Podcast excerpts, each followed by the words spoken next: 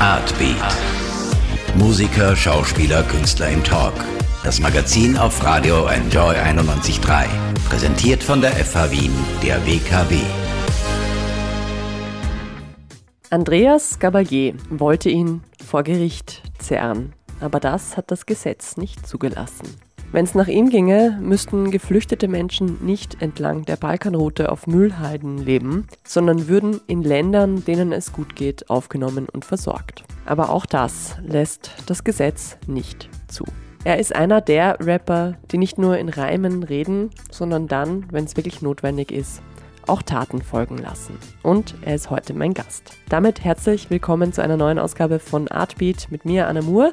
Des Rätsels Lösung, welchen Gast ich da soeben beschrieben habe, folgt jetzt. Den Rapper Kid Pex alias Peter Rosandic habe ich mir heute vors Mikro geholt. Vergangenes Jahr hat er in einem Songtext gegen Andreas Gabalier geschossen und hat damit im Boulevard ein kleines Skandelchen ausgelöst. Um den weitaus größeren Skandal nämlich die furchtbaren Zustände in Flüchtlingslagern in Südosteuropa, haben sich dieselben einschlägigen Medien weniger gekümmert. Die Aktion SOS Balkanroute, die Kit Becks dann mit initiiert hat, wird jetzt mit dem Ute Bock Preis für Zivilcourage ausgezeichnet. Heute spreche ich mit Kit Becks über seine Musik, seinen Einsatz im humanitären Bereich, über Pläne und Ideen, über Rap und Politik. Und bevor es losgeht, muss ich noch einen kleinen Disclaimer hier machen, denn Kid Pex und ich kennen einander schon sehr lange, auch privat. Wir waren nämlich vor vielen, vielen Jahren gemeinsam in der Schule.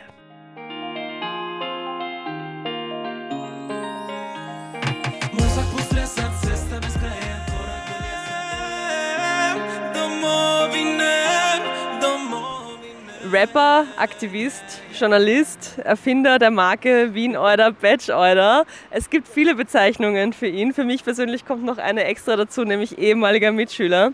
Kid Pex alias Peter Rosandic ist heute mein Gast in Artbeat. Hallo, ich freue mich sehr. Hallo Anna, servus, grüß dich. Hey.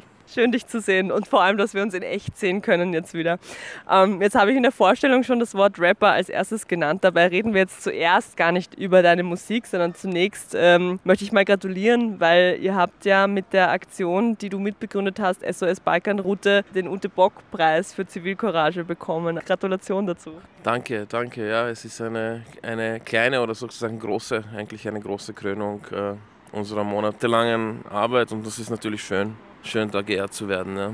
Du hast diese Initiative mitgegründet vergangenes Jahr. Ihr habt da Spenden gesammelt, also Sachspenden und Geldspenden für die Flüchtlingslager in Bosnien. Äh, immer wieder diese Lager auch als Horrorcamps bezeichnet. Ihr seid auch immer wieder selber hingefahren. Ihr habt da Medienaufmerksamkeit generiert, habt Fernsehteams mitgenommen, habt selber Artikel dazu geschrieben. Wie kam es denn dazu? Erzähl mal ein bisschen was drüber.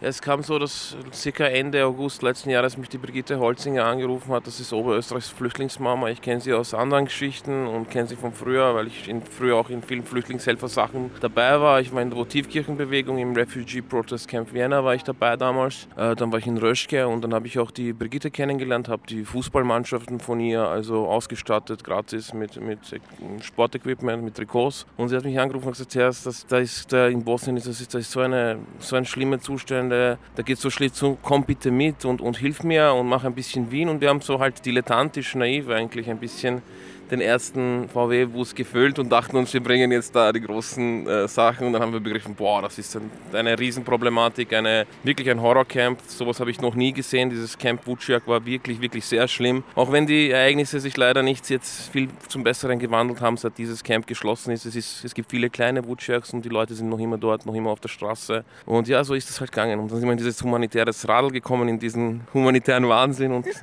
und sind halt monatelang immer wieder gesammelt, gefüllt, Klagenfurt, Linz, äh, Graz.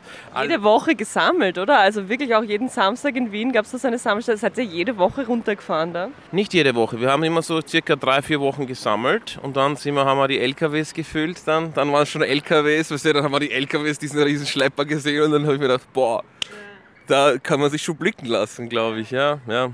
Wie war das, als du zum ersten Mal dort warst? Erzähl mal, wie bist du überhaupt auf diese Camps gekommen? Bist du da irgendwie Also ja, wie, wie seid ihr drauf gekommen? Ja, die Brigitte hat darüber gelesen. Konkret war der deutsche Humanitäter Dirk Planer dort. Ähm, der war schon im Bosnienkrieg in dieser Region und der hat, ist dann auch reingerutscht in das wieder, in, in, in dieses Camp Vuciak auf einer ehemaligen Müllhalde. Wurden da, muss man, muss man wirklich so sagen, Menschen entsorgt und ohne, ohne Wasserversorgung, beziehungsweise begrenzte Wasserversorgung, ohne Strom, ohne Heizung, in der Kälte.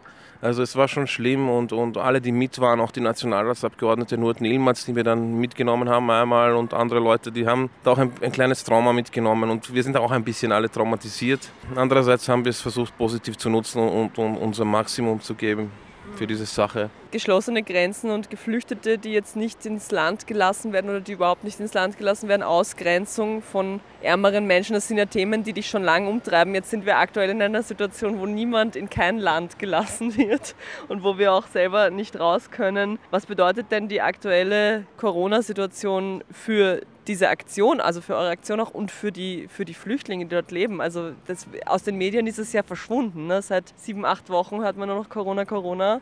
Es gibt keine Berichterstattung mehr über Flüchtlinge aktuell.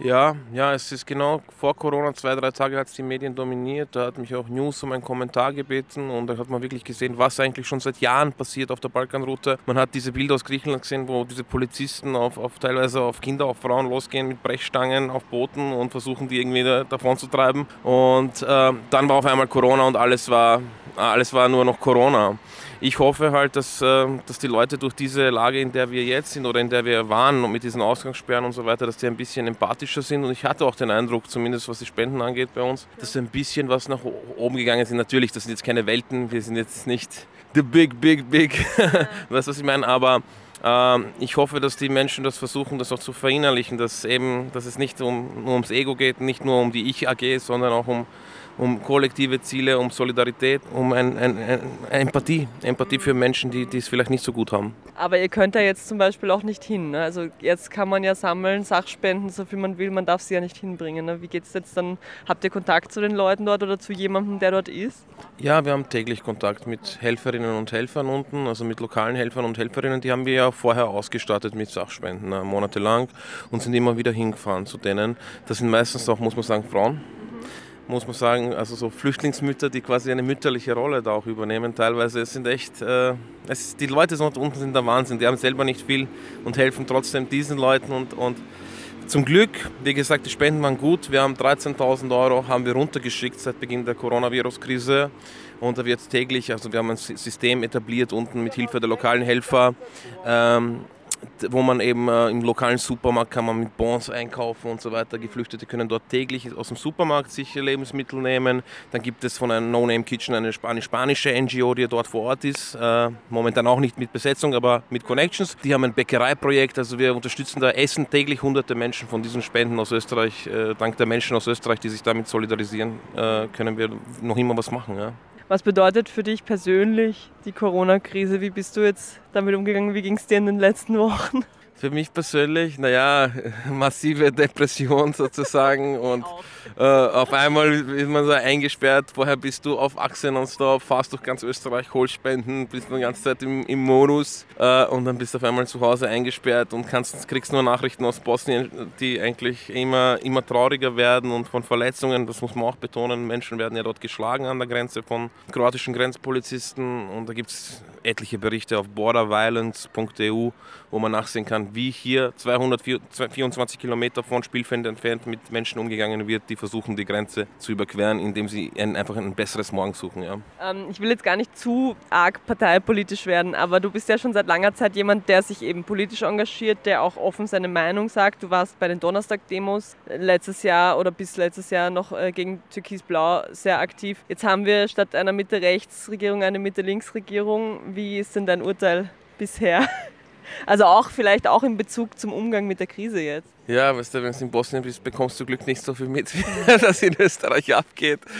Äh, ja, ich bin natürlich auch wie viele andere auch äh, enttäuscht, vor allem in der, in der in Migrationsfragen, in, in, Asylfragen bin ich sehr schwer enttäuscht, auch äh, von Leuten, die mit uns marschiert sind und diese Prinzipien scheinbar nicht umgesetzt haben und, und in der Hinsicht bin ich enttäuscht. Gleichzeitig gibt es aber Leute, gleichzeitig gibt es zum Glück noch Ausnahmen, wie die Faika El Nagashi zum Beispiel, wie die Eva Djedzic, die mich immer wieder angeschrieben haben, Nationalratsabgeordnete von den Grünen und auch ja, Transporter gezahlt haben. Ja, auch die Alma Sadic hat uns geholfen und hat uns einen Transporter gezahlt. Äh, also insofern, ich kann nicht sagen, äh, ich will jetzt nicht alles verteufeln, aber das, was da unterschrieben wurde, ist natürlich äh, die Kapitulation und, und, und da braucht man nichts schönreden auch. Wie geht es jetzt weiter konkret mit der, mit der SOS-Balkanroute? Also wird die Arbeit wenn jetzt, gut, weiß man noch nicht, wann die Grenzen wieder aufgemacht werden, aber sobald sie wieder offen sind, macht ihr nahtlos weiter oder wie schaut es aus? Ja, so ist der Plan. Es ist immer weiter und weiter gegangen. Es treibt dich einfach. Die Emotion treibt dich und du vergisst teilweise Sachen und die vergisst dich auch teilweise. Und äh, ja, ich war in diesen Radl und in, wir, werden, wir haben natürlich vor, das jetzt auf dem aufzubauen. Jetzt haben wir den Ute-Bock-Preis gewonnen. Es ist von Nonnen begonnen, vom bosnischen Imam, von Zecken, EKH-Studentinnen. Es gab Situationen, da bist du mit einem Imam und schlichtest gleichzeitig mit einer links-links linken Studentin und dann ist jemand aus der LGBTQ-Szene und was geht? Alles gut? jemand geht vorbei gerade. Und ähm, ja, da bist du auf einmal mit allen im Boot und, und das ist das Schöne an, an dem. Du bist so eine Art, wie so eine Schaltstelle oder wie so ein Connector vielleicht ein bisschen. Ja, ich glaube auch, dass ich das ein bisschen äh, bin und ich wünsche mir auf jeden Fall, ich weiß nicht, ob ich ehrlich gesagt diesen Rhythmus halten kann, auch psychisch.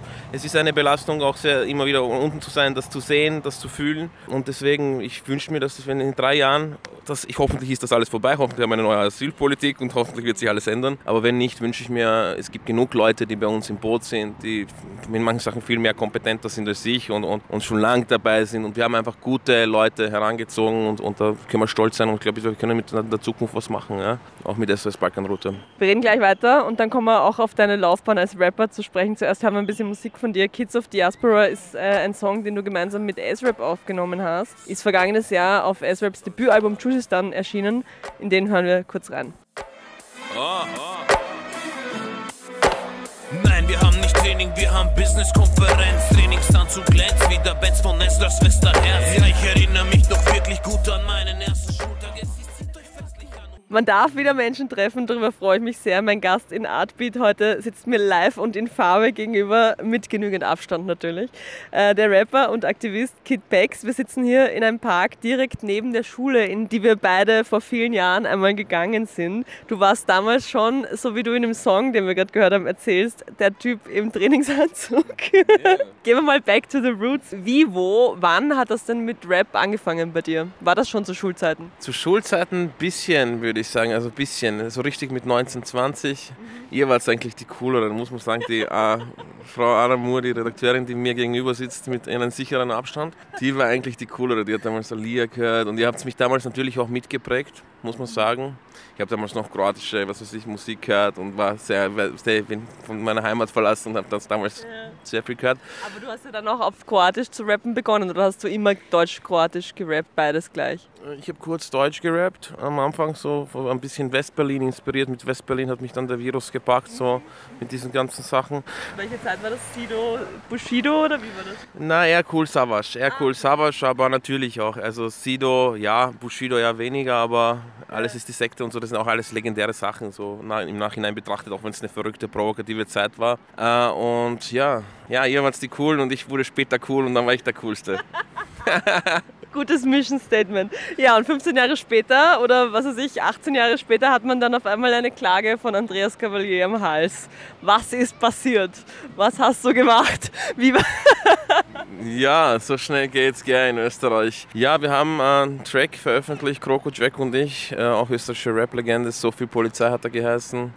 Und da haben wir eine schöne Zeile, ein bisschen deftiger gehabt gewidmet dem Herrn Gabalier und aus dieser Zeile hat er dann eine ganze Staatsaffäre gemacht und hat die Polizei gerufen, uns angezeigt, uns Anwaltsbriefe geschickt, geklagt und ist dann letztendlich gescheitert. Österreichischer Rap wurde freigesprochen, wir wurden freigesprochen, wir wurden vernommen wegen Rap, das war auch die Premiere hier vernommen wegen Rap. Und äh, ja, dann habe ich den Track Cooler Polizei gemacht als, als, als Antwort, als Resümee, wo das alles vorbei war und wo wir gewonnen haben. Was hast du dir gedacht, als du gehört hast davon, dass er euch anzeigt? Deshalb war das so ein bisschen so, yes, wir haben es geschafft oder was will er? Danke, du Volltrottel. Danke, du Volltrottel, habe ich mir gedacht. Äh, weil ich, wir haben einfach dann gewusst, okay, er, er gibt uns jetzt noch eine zusätzliche Plattform zu dem Ganzen. Es war einfach ein Eigentor, ein Maximal. Also ich glaube, glaube, der Typ hat das einfach auch begriffen. Er der, der, sein Anwalt hat gesagt, äh, nach Hula Polizei hat er gesagt, wir wollten ursprünglich noch weiter zivilrechtlich klagen, also nicht strafrechtlich, weil strafrechtlich haben sie verloren. Und hat gesagt, aber wir werden jetzt davon Abstand nehmen, weil wir ihnen schon zu viel Plattform gegeben haben.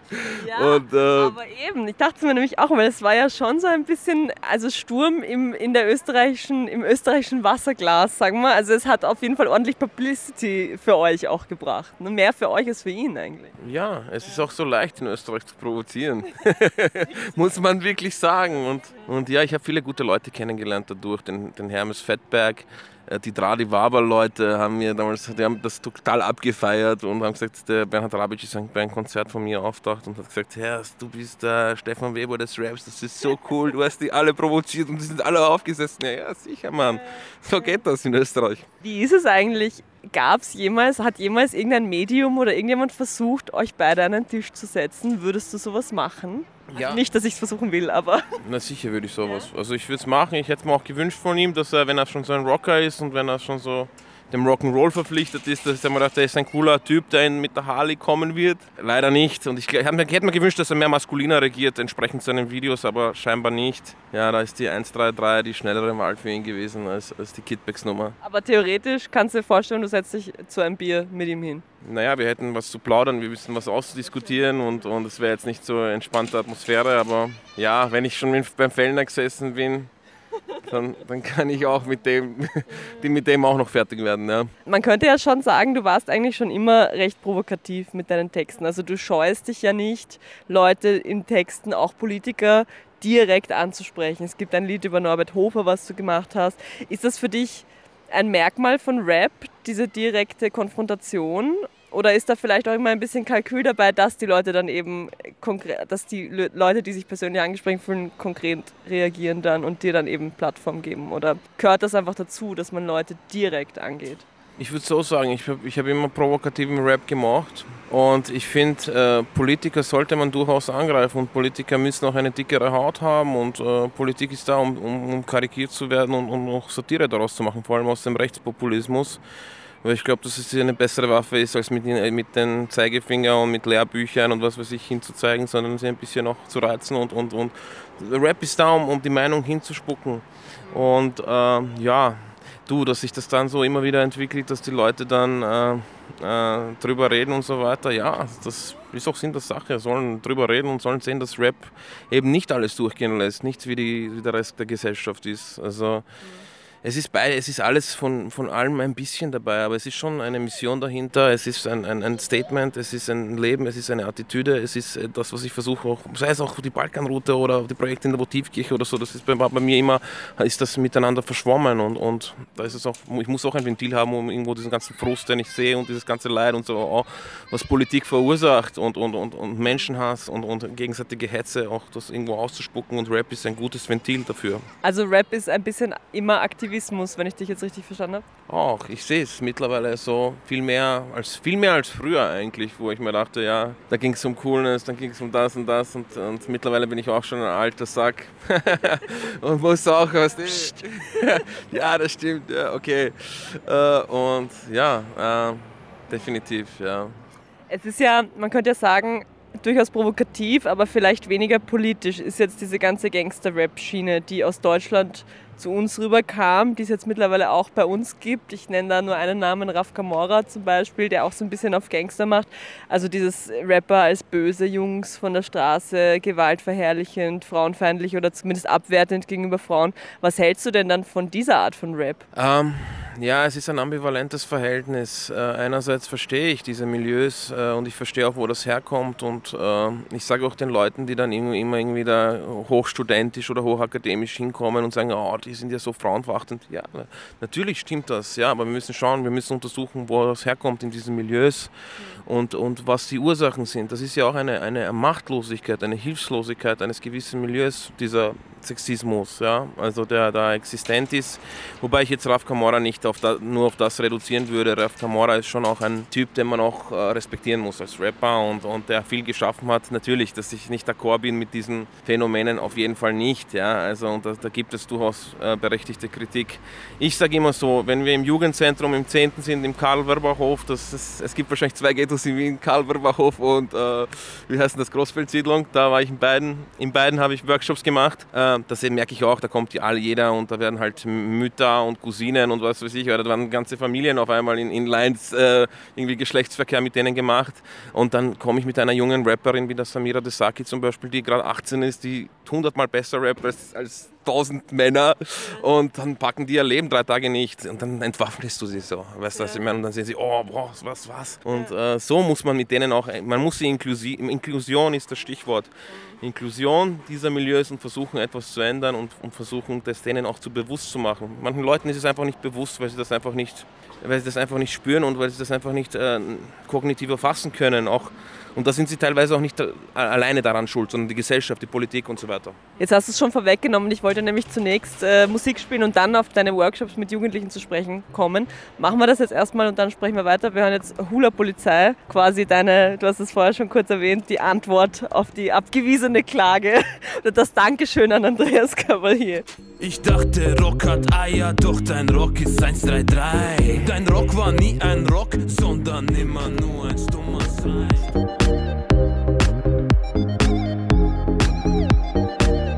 Mir gegenüber immer noch Kid Becks, mein heutiger Gast in Artbeat. Wir haben jetzt vorher schon vor dem Song darüber gesprochen, du machst, äh, also wenn nicht gerade Corona ist, viel Jugendarbeit. Du gehst in Jugendzentren, gibst dort Workshops. Jetzt haben wir gerade darüber geredet, Gangsterrap, böse Jungs, Gewaltverherrlichung, veraltetes Frauenbild, das sind alles Dinge, die unter diesen Jugendlichen, zumal eher eben am Stadtrand, du hast es gerade gesagt, in den Wiener Ghettos, ähm, vielleicht auch großteils eben im sozial schwächeren, migrantisch geprägten Milieu vorhanden sind.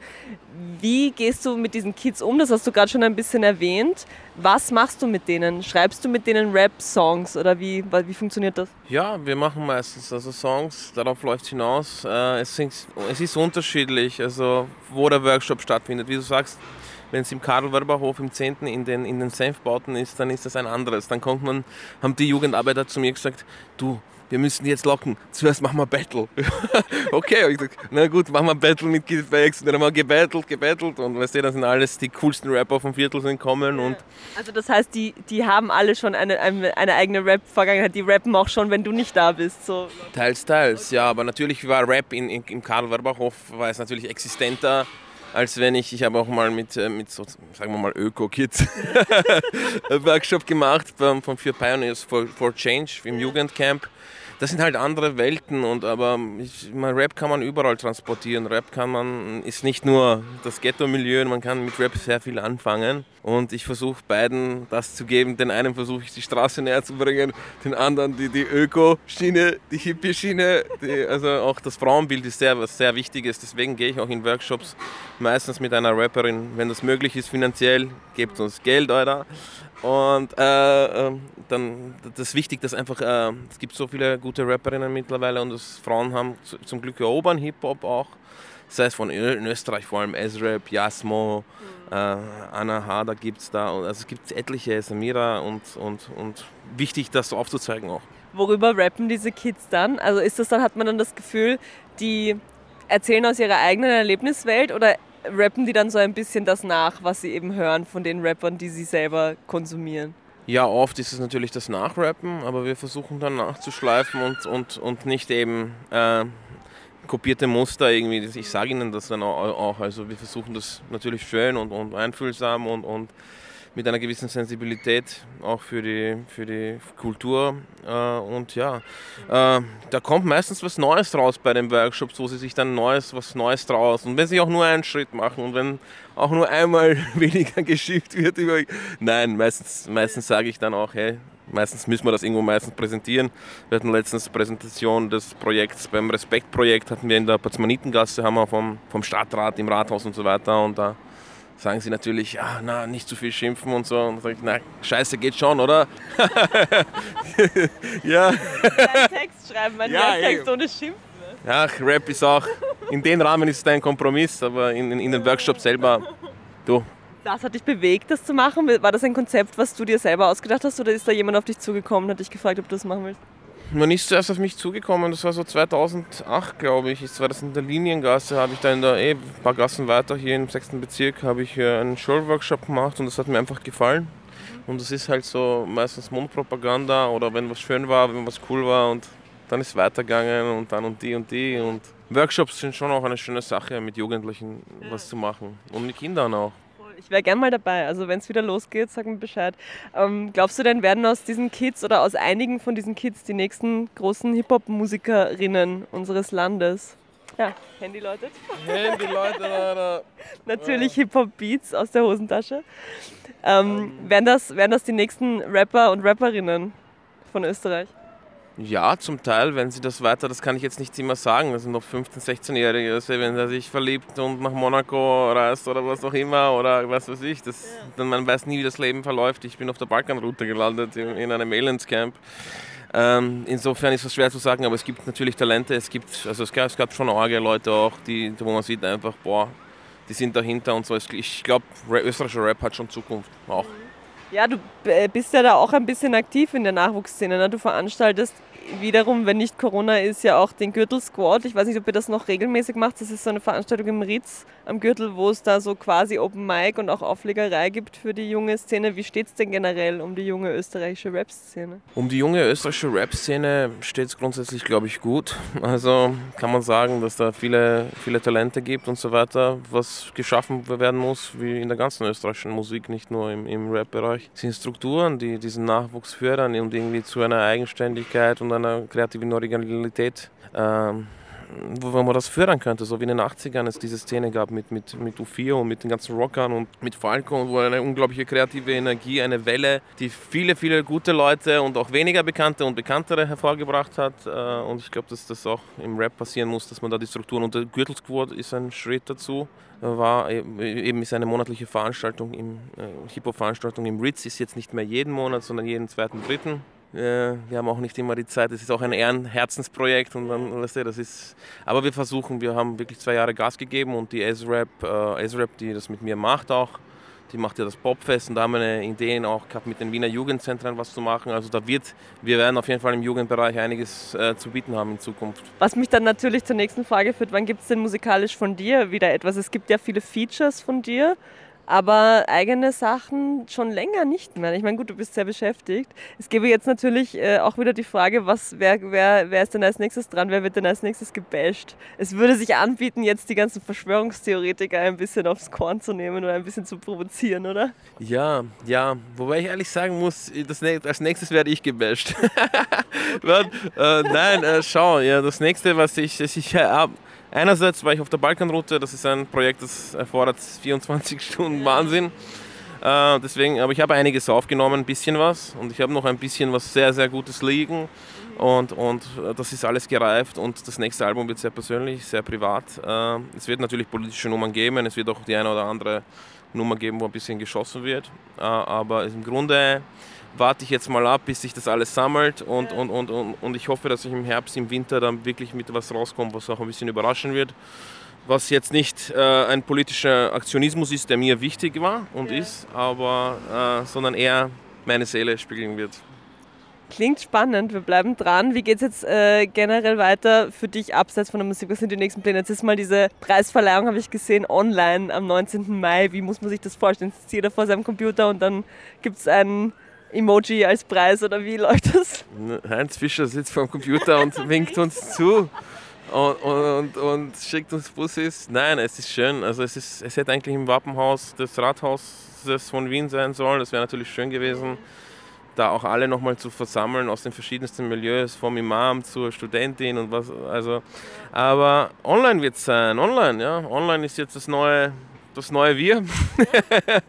Oder war es eigentlich schon jetzt noch mehr. Und ähm, wir werden da sitzen und werden diesen Preis entgegennehmen, virtuell, mit Social Distance, Hug oder was auch immer. Und ja, das ist eine schöne Sache. Ich danke dir vielmals fürs Interview, Peter. Zum Schluss hast du noch einen Musikwunsch frei. Ist ganz offen. Entweder ein Song von dir oder ein Song von einem deiner Kollegen oder Kolleginnen, was du möchtest.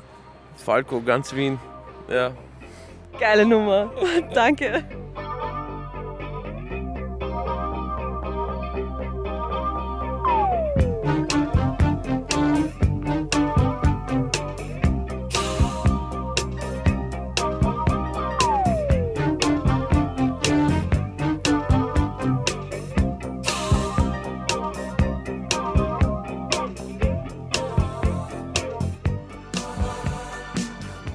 Ganz Wien von Falco. Ein Wunsch von meinem heutigen Interviewgast Peter Rosanditsch alias Kid Pex, Rapper, Aktivist, Journalist und auch Gründer der Marke Wien Order Batch Order, die man in ganz Wien verteilt auf T-Shirts, Hoodies oder als Sticker bzw. als Tag im öffentlichen Raum sieht.